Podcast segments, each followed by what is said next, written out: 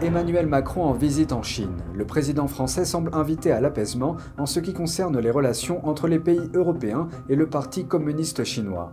Sa visite fera-t-elle avancer les relations diplomatiques dans un sens positif? Dites-nous ce que vous en pensez et abonnez-vous si vous ne l'avez pas encore fait. Bienvenue dans Regard sur la Chine. Les pays occidentaux cherchent-ils à nouer des liens avec la Chine? Mercredi, le président français Emmanuel Macron a atterri à Pékin. Lors d'un discours, il a exhorté l'Europe à relâcher la tension diplomatique avec la Chine dans un effort pour maintenir le dialogue.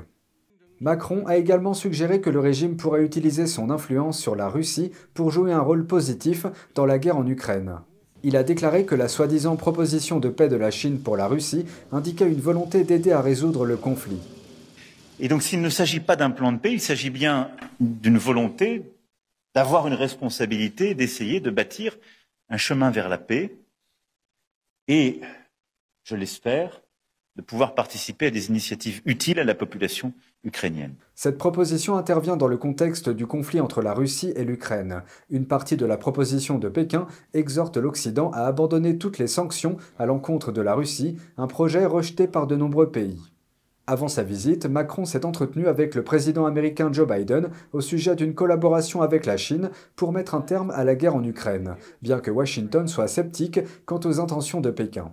La France n'est pas le seul pays à adopter cette position. Jeudi dernier, la présidente de la Commission européenne a déclaré que les relations avec Pékin étaient devenues plus distantes et plus difficiles au cours des dernières années. Malgré cela, elle a suggéré que l'Europe devait réduire les risques dans ses relations avec Pékin. Toutefois, elle a également déclaré que l'Union européenne devrait réduire sa dépendance vis-à-vis de la Chine. La présidente taïwanaise Tsai Ing-wen est de retour aux États-Unis à l'heure de l'écriture de ce reportage. Cela est pour une rencontre avec le président de la Chambre des représentants, Kevin McCarthy.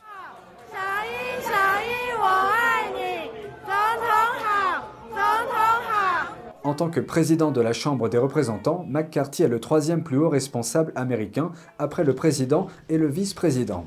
Un groupe bipartisan de législateurs a également assisté à l'événement.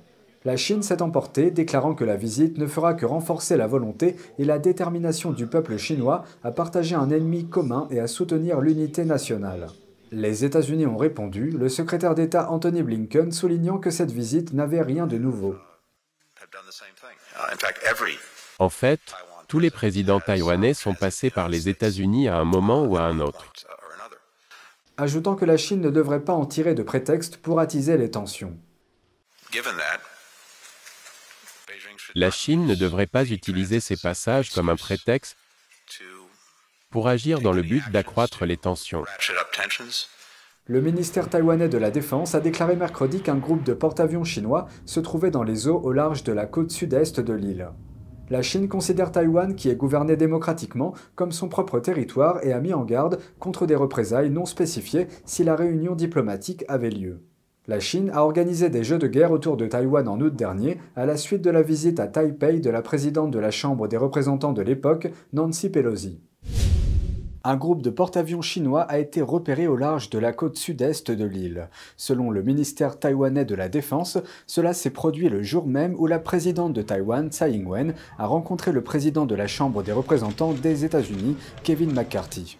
Mais certains habitants de Taipei, la capitale de Taïwan, se disent très sereins. Il se peut qu'ils imposent des sanctions ou que certains de nos produits agricoles soient renvoyés, etc. Nous prendrons les choses comme elles viennent. C'est la vie, n'est-ce pas?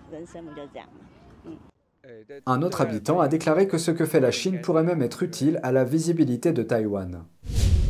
Ensuite, imaginez une substance jusqu'à 50 fois plus puissante que l'héroïne et capable de causer des milliers de morts chaque année. Pire encore, les gens ne peuvent ni la voir, ni la goûter, ni la sentir. Il est question du fentanyl, un violent opioïde de synthèse. Il est très répandu, souvent mélangé à d'autres drogues, car il est bon marché et très puissant, et certains pays réagissent. Nous nous adressons à vous, Monsieur le Président Xi Jinping, pour des raisons humanitaires, afin que vous nous aidiez à contrôler les envois de fentanyl susceptibles d'être expédiés de Chine vers notre pays.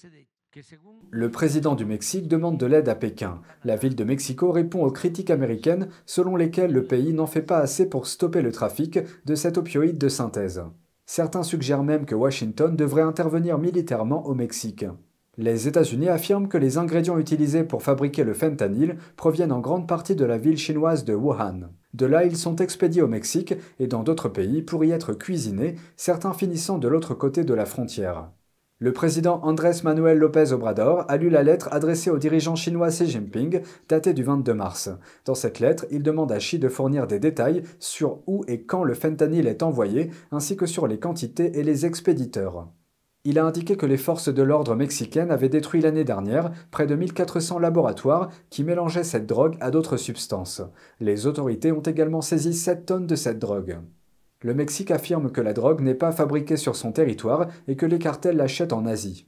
L'ambassade de Chine au Mexique n'a pas fait de commentaires dans l'immédiat. Cette lettre arrive peu de temps après le sommet des dirigeants nord-américains qui s'est tenu au début du mois de janvier.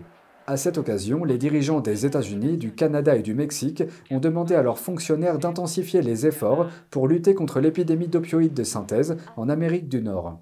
Ils ont convenu de coordonner leurs efforts pour poursuivre les trafiquants de drogue, démanteler les réseaux criminels et empêcher le trafic.